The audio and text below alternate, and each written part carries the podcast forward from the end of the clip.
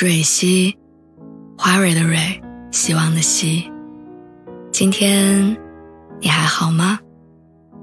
你可以在微信公众号和微博中搜索“蕊希”，每天晚上我都会用一段声音陪你入睡。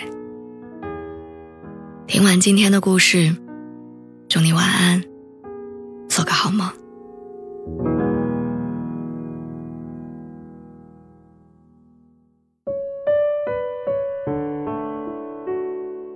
我的朋友阿珍第 N 次问我，我为什么还谈不了恋爱的时候，我不知道该如何作答。在这之前，我已经回答过他很多次。我曾经开着玩笑说，因为他说话太凶，嗓门太大，男生害怕他；也曾经认真的帮他分析缘由，说他接触的男生少，要多社交，宽慰他缘分没到，要耐心等待。但当我把所有能说的、该说的都说了之后，他却还是没有脱单。我能理解他想要谈一场恋爱的心情，也能体会他看到别人接二连三脱单，自己还单身的焦虑。毕竟他现在的感受，我全部都经历过。今年三月份之前，我也是单身，而阿珍是我单身阶段最形影不离的朋友。当身边一起玩的朋友接连脱单之后，我和阿珍自动抱团组成两人组合。我们会在发了工资的周五晚上去吃火锅、按摩。阿珍会躺在我隔壁的按摩床上跟我说：“咱俩办张卡，两人 A 一下，我们俩一起来。”我们一起学了游泳，一起考了驾照，一起找了教练滑雪，也相约去旅行。他会在我相亲失败的时候陪我喝酒，我会在他心情不好的时候拉他一起出来散心。在所有可能会产生孤独、失落等等负面情绪的时候，我们几乎都陪伴在彼此身边。而剩下的生活时刻，阿珍还有别的朋友陪伴。不是没有对于人生下一个阶段的期盼，以及自己年龄不小的紧张，但看了看身边还有同样情况的我，也就觉得其实没什么。当你一直有朋友的陪伴，相处和谐，乐趣繁多，你就会感觉不到单身是孤独的。那些需要人陪的时候，因为有了好朋友，也许就不再需要男朋友。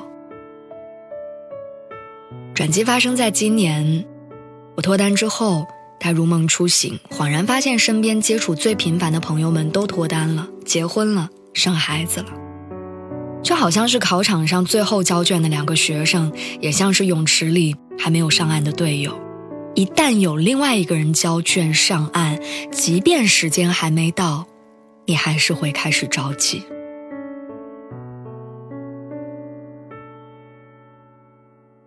阿珍说：“他要谈恋爱。”我说：“你不能只是光喊口号，要有行动。”于是他真的开始行动，不再天天和朋友混在一起，开始参加社交，主动跟异性接触。我听他提过一些男生，但最后都不了了之。当他把脱单当成一项有明确时间线的任务之后，势必会因为进度缓慢而焦虑，也会因为没有符合自己的预期而感到挫败。当着我的面否定过自己，问我他身上是不是没有男生喜欢的点，是不是要穿一些温柔的衣服，改变说话的风格。我很想安慰他说好事多磨，也很想告诉他错过的都是不合适的，但总觉得自己站着说话不腰疼。道理每个人都懂，但事情放在自己身上，我们还是会难过。我想起几个身边人的例子。或许可以解释爱情的玄妙。我妈的一个表妹今年四十二岁，从二十出头到现在的二十年，她遇到多少个人已经数不清了。关于为什么没有找到合适的另一半，也有很多原因。于是她成了别人眼里的老姑娘，但她六月份刚刚结婚，嫁给了她很满意的人。我表姐二十三岁结婚，二十八岁离婚，如今三十四岁。又谈起了甜甜的恋爱，说他遇到了很好的人。我大学的专业老师是一位年近六十的中年妇女，她时常穿着旗袍在讲台上演讲。我们私下没少感慨，她非常有知识女性的韵味。后来得知，她终身未婚。几十年前上山下乡的时候遇到了喜欢的人，后来分开了，再后来就没有遇到过心动的，于是抑制自己到现在。把生命的刻度拉长，把聚焦于眼前的经历放大，你会发现，爱情如此莫测。有的人十几岁就邂逅了一生挚爱，有的人年近半百才体会心动。感情本身就是一件没有统一标准的事情，但社会却总是拿一些普世的价值观来要求我们：大学要谈恋爱，三十岁要结婚，好像不随大溜自己就掉队了。于是有很多人拿着外界的标准苛责自己，忙乱中做了并不听从内心的选择。但到最后你会发现，结婚早不会怎样，晚结婚。也不会怎样，不结婚更不会。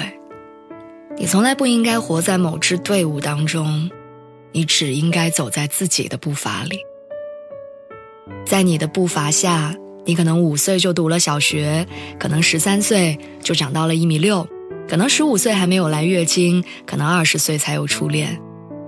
人生不会因为不恋爱、不结婚，他们就坍塌掉。但你会因为做了错误的决定而后悔终生。但我希望你不要后悔。我不希望你在慌乱中做了并不喜欢的选择，不希望你为了恋爱而恋爱，不希望你在时间的驱逐下缴械投降。你想出来玩的时候，我还是会陪你。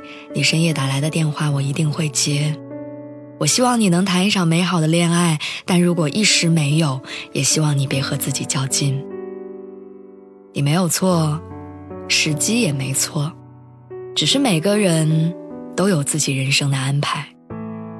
我相信，上天给你的安排会很好，但你要有耐心。